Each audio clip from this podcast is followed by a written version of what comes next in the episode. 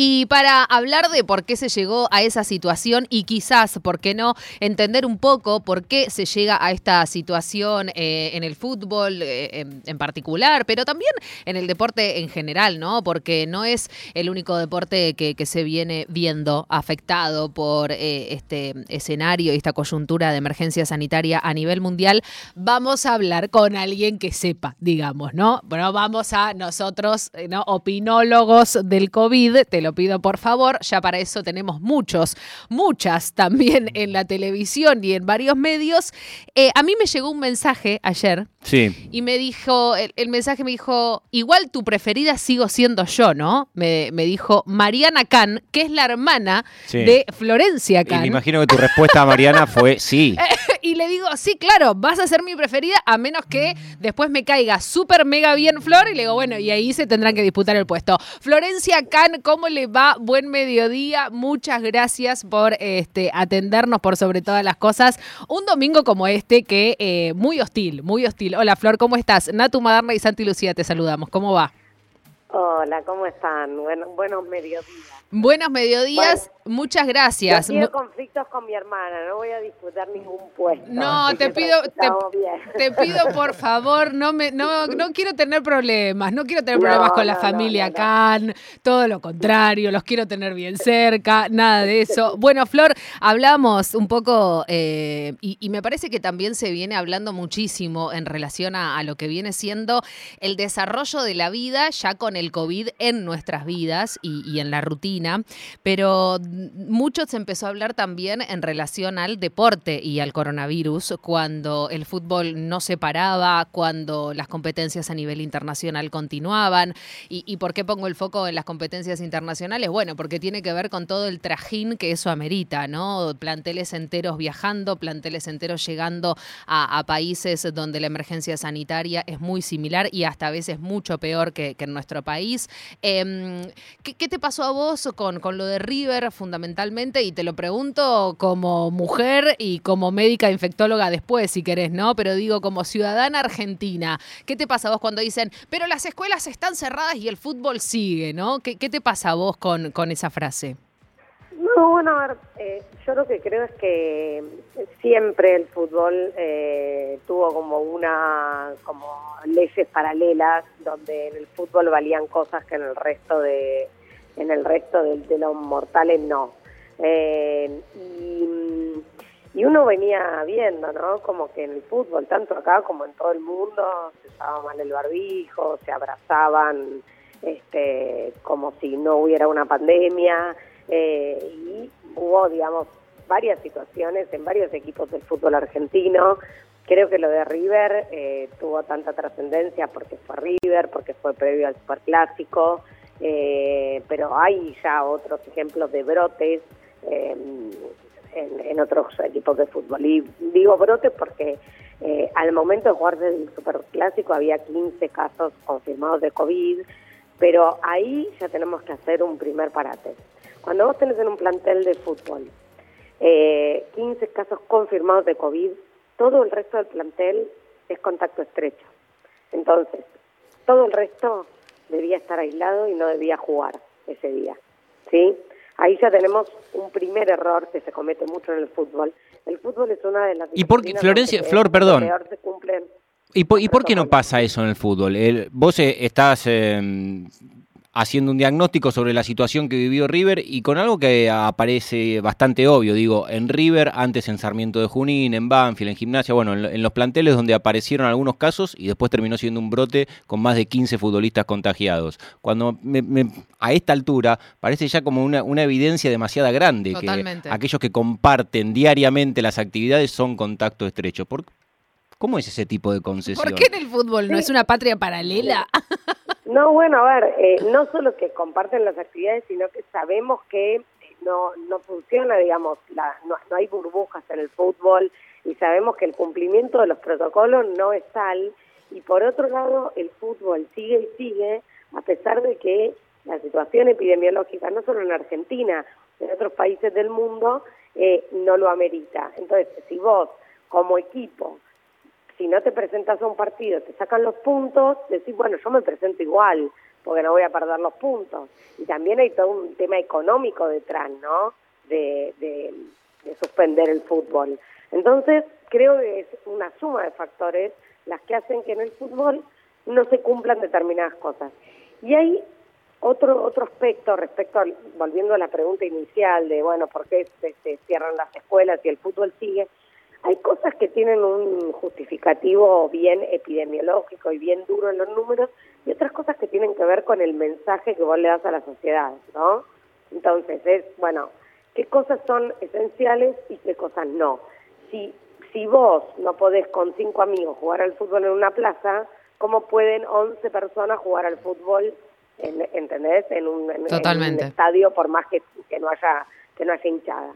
Digamos, hay cosas que tienen que ver más con el mensaje y con, bueno, esto nos cambió a todos, pero si uno prende la tele y ve el fútbol, prende la tele y ve un programa con 200 personas, por más que digan que lo editaron y que están todos testeados, eso también es otra cosa que, si quieren, me puedo referir muy brevemente. Queremos. El tema de la, de la falsa sensación de seguridad que dan los testeos. Claro. La gente se testea, da negativo y piensa que ya está, que ya es negativo de acá para toda la vida. Y eso no es así. ¿sí? El testeo es una foto del momento donde nos dice si al momento en el que, en el que nos tomaron la muestra, sea este, una prueba de PCR en saliva, un hisopado nasofaringeo, un test rápido antígeno, lo que quieras, lo que te da es una foto de cómo estabas vos en ese momento. Exacto. No es que te da un pasaporte inmunitario y que sos entonces inmune para toda la vida. Florencia, te pregunto por los riesgos de contagio, ahora que, este, que estamos eh, hablando, analizando, teniendo una lectura sobre lo que sucedió con, el fútbol en la última semana, sobre los riesgos de contagios en la competencia, que fue otro tema también al que vienen, haciendo, vienen haciendo referencia distintos eh, infectólogos, médicos. Eh, ¿Cuál es el riesgo real? no Esto que, y si querés vamos de vuelta al superclásico, ¿no? de, de que River, donde evidentemente había un brote en desarrollo, se enfrentaba en este caso a Boca, bueno, ¿cuál era el riesgo real que tenían eh, los jugadores de Boca? ¿Cuál es esa situación ¿no? en, un deporte al aire libre como, como puede ser el fútbol o el rugby cuando están compitiendo? ¿Hay riesgo verdadero? ¿Es muy bajo? A ver, eh, yo te diría que en el contexto de un partido de fútbol el mayor riesgo no es el durante, sino el antes y el después. O sea, durante un partido de fútbol, y si uno pudiera lograr evitar, digamos, este, ¿no? los, abrazos, porque digo, nosotros en la vida diaria nos estamos saludando con el puño, con el codo, entonces, bueno, si uno pudiera evitar esos momentos de abrazo, después durante el, eh, el partido de fútbol no es tan alto el riesgo como si es alto antes, que van todos en un micro, cantando, seguramente sin barbijo, el momento del vestuario el momento después, los festejos, todos encimados, ¿sí? O sea que a mí, a mí me parece que sí, que hay posibilidad de, de jugar un fútbol más seguro, este, cumpliendo los protocolos, pero eso es algo que siempre viene de arriba para abajo. Si no hay, si no hay un compromiso de primero de la AFA y después de cada uno de los clubes de en serio tener un protocolo y cumplirlo, digo, porque si no, el protocolo, si no lo cumplís, no es más que palabras en un papel, no tiene ningún sentido. Entonces, si, si hay realmente un compromiso, hay forma de hacer un fútbol más seguro. Como está haciendo ahora, el fútbol es, pero digamos, una cosa súper peligrosa. ¿Por qué? Porque no, al no cumplirse los protocolos, tener riesgo de brote todo el tiempo. Ayer leía la noticia, ustedes lo sabrán, que el, el chofer del micro que llevó a River eh, estaba, está internado en terapia intensiva, si no me equivoco. Exactamente, estamos hablando con Florencia Cana, médica infectóloga, especialista en clínica médica, presidenta ella de la Sociedad Argentina de Vacunología y Epidemiología. Eh, Flor, te escucho y no, no, puedo más que preguntarte qué es lo que está haciendo mal hoy el fútbol que debería cambiar automáticamente si quisiera continuar con, con la competencia también, ¿no? Bueno, eh, te iba, a contestar una respuesta corta, pero voy a tratar de cuatro letras con dos O. Y sí, y sí. Lo que pasa es que eso también es, es, terrible, porque yo me acuerdo al ministro Goyán, eh, Flor, hace ya, te diría, un mes, cuando fue el primero que salió a decir, cuando el fútbol continuaba y esto se empezaba ya a empezaban a preocupar los números y la segunda ola ya era una realidad.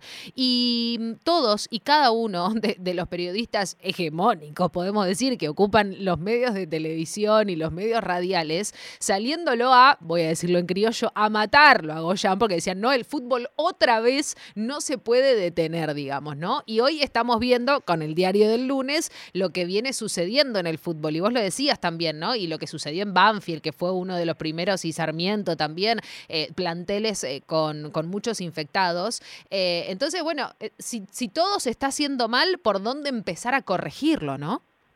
No, claro, y también hay muchos que defendían la continuidad del fútbol porque decían, bueno, la gente necesita entretenerse, la gente, este, el, argentino, la argentina es muy fanática del, del fútbol, entonces, bueno, perfecto, pero digamos, hay un, hasta lo último que yo supe de lo que era el protocolo para los, este, para, los equipos de, de la liga, el fútbol argentino, eh, había protocolos donde implicaba que, bueno, que no, había no había concentración, que cada uno venía desde su casa, que se testeaban, que no se usaba el vestuario, que el entrenamiento iban cada uno en su auto, entrenaban al aire libre y se volvían, que no había justamente momento de vestuario ni momento de traslado todos juntos, eh, que los que estaban en, eh, fuera de la cancha están con el barbijo y el barbijo bien puesto, que es otro capítulo, porque la verdad que el barbijo falta que se lo pongan de sombrero, de lo mal que lo usan. Entonces, Quedó clarísimo. No, entonces, entonces lo que digo es, eh, si la pregunta es, ¿es imposible jugar al fútbol en pandemia? No es imposible, pero para hacerlo bien hay que hacer un montón de cambios y Digo, también, eh, como sabemos que el cumplimiento por lo general es bajo, bueno, hay que replantearse si, si, digamos, si por un tiempo, por lo menos hasta que la situación cambie, no hay que dejarle en pausa el fútbol. Siguiendo con temas, Florencia, que tienen que ver con, con el fútbol y con tu especialidad, vos sos presidenta de la Sociedad Argentina de Vacunología y Epidemiología, y quería ir en ese sentido en relación a lo que sucedió con las vacunas y una noticia que imagino que también habrás estado al tanto y que todavía tiene a, a la dirigencia del fútbol en un lugar de indefinición, ¿no? Esta situación en la que Conmebol consigue 50.000 vacunas de un de Sinovac que no tiene la, la aprobación de la ANMAT en Argentina y en otros países y que inclusive cuando equipos argentinos salieron a jugar en el exterior les ofrecieron vacunarse, no terminan aceptando. ¿Cómo, ¿Cómo viste esa situación o esa propuesta de Conmebol que, que haya tenido la iniciativa de conseguir vacunas justamente eh, de un laboratorio que no tiene la aprobación en algunos países de la región? a ver, eh, por un lado decir que eh, la, la vacuna Sinovac es una vacuna buena, no es de las que tiene la, la eficacia más alta, pero en definitiva siempre el objetivo de la vacunación tiene que ver con evitar las formas graves, las muertes por COVID, no evitar específicamente tener COVID. Eh, yo lo que creo es que si Conmebol consigue consigue las vacunas, este, no no lo veo específicamente mal eh, que se vacunen siempre y cuando no, no sean vacunas que, este, digamos, están destinadas, en el caso de Argentina, en este momento a las, a las personas con patologías de riesgo. Esto es un poco hecha la ley, hecha la trampa, ¿no? Digamos, eh, eh, las vacunas son un recurso finito y, y por lo menos las vacunas que compra el Estado Nacional tienen que estar dirigidas a las personas que tienen más riesgo. Ahora, por fuera de eso, eh, si Conmebol las consigue, no veo mal que no veo mal que se vacunen, repito, siempre y cuando no no sean vacunas que podría recibir otra persona, ¿no? Eh, digo, esto me parece que va por fuera de lo que es la compra de vacunas del Estado Nacional, pero aún así hay que tener en cuenta que eh, las personas vacunadas pueden tener COVID y pueden transmitir a otros, entonces todo el tema que venimos hablando de los protocolos y el cuidado igual debería seguir porque lo que hace la vacuna es darte una protección individual de, para evitar formas graves o muerte por COVID, pero la realidad es que podés igual tener COVID y transmitirlo a otros.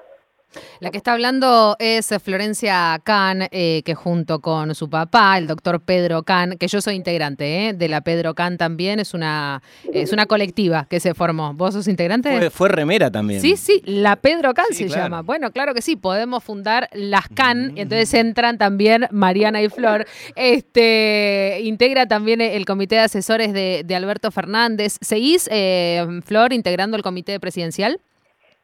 Sí, sí, yo estoy, yo estoy en ese comité, eh, se llama comité de expertos. Yo la verdad que no me considero experta.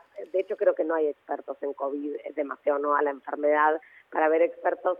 Pero yo estoy en ese comité representando justamente a la SABE, con B corta, que es la Sociedad Argentina de Vacunología y Epidemiología. Así que sí, estoy estoy ahí en realidad este, rodeada de un montón de gente que sabe muchísimo eh, y, bueno, y yo también ahí representando a mi sociedad científica, ¿no?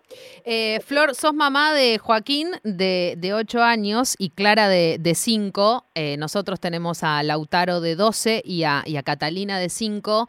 Em, ¿cómo, cómo, cómo, le seguís explicando? Quizás a, a Joaco entiende un poco más o no, vos me dirás, pero ¿cómo le, le explicás a, a Clara que, bueno, la vida va a seguir un rato así, digamos, ¿no? Porque yo creo que, y me acuerdo mucho, y el otro día estábamos eh, eh, mirando el teléfono y encontrábamos un videito de, mi hija eh, el año pasado y ella explicándole a la abuela lo que era el coronavirus, ¿no? entonces yo también creo que va a ser muy distinta la, apreciación que, tengan ellos y, ellas, y me refiero a las infancias, de lo que fue, es y será atravesar este coronavirus. Pero ¿cómo se le sigue explicando a, y vos que sos mamá de, de dos, esta situación que estamos viviendo? Porque bueno, bueno, nos afecta en, toda la rutina. Sin ir más lejos, eh, Cata no estaba yendo al colegio eh, porque su colegio decidió, este, mm, eh, es, el, aplicarse al DNU de, Alberto Fernández y no al del gobierno de la ciudad de Buenos Aires y volvió el viernes y ahora no va a volver a ir. Digo, ¿cómo se le explica a, las infancias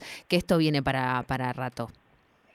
Bueno, yo creo que es súper complejo, es súper complejo porque porque a los chicos los afecta un montón este y, bueno, en un principio cuando empezó todo este tema del COVID y empezó la cuarentena, se les explicaba que bueno, que nos teníamos que quedar en casa porque afuera estaba el virus de alguna manera y después había que convencerlos para que quieran salir porque muchos chicos no querían salir y no querían salir porque tenían miedo, porque decían, no, si vos me dijiste que afuera está el no voy a salir.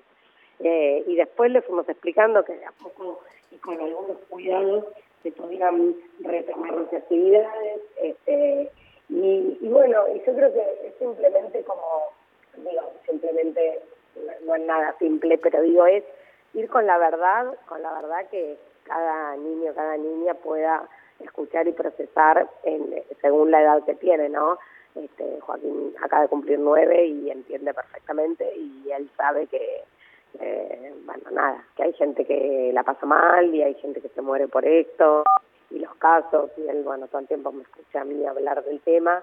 Este, y bueno, y Clara también entiende que hay situaciones, este, digamos, donde, bueno, por que según cómo está toda la situación del país, él puede o no puede, eh, ella puede o no puede este, ir al colegio, ¿no? Porque, digamos, hay este, mayor o menor peligro. Uno trata de poner en palabras que sean fáciles de procesar y fáciles de entender, pero bueno, también un poco me parece que está bueno contar que este es un problema que, que no, no es un problema que tenemos ni en nuestra familia ni en nuestra ciudad, que es un problema mundial y eso eso lejos de asustar es para decir, bueno, no somos nosotros, no es que nosotros estamos así y el resto de los chicos del mundo están como si nada. ¿no? Em, em, eh, por eso me refiero, que no es para, asustar, sino como para poner en contexto de que lo que nos pasa, lo que nos angustia, bueno, es algo que, que, está pasando y que, y que,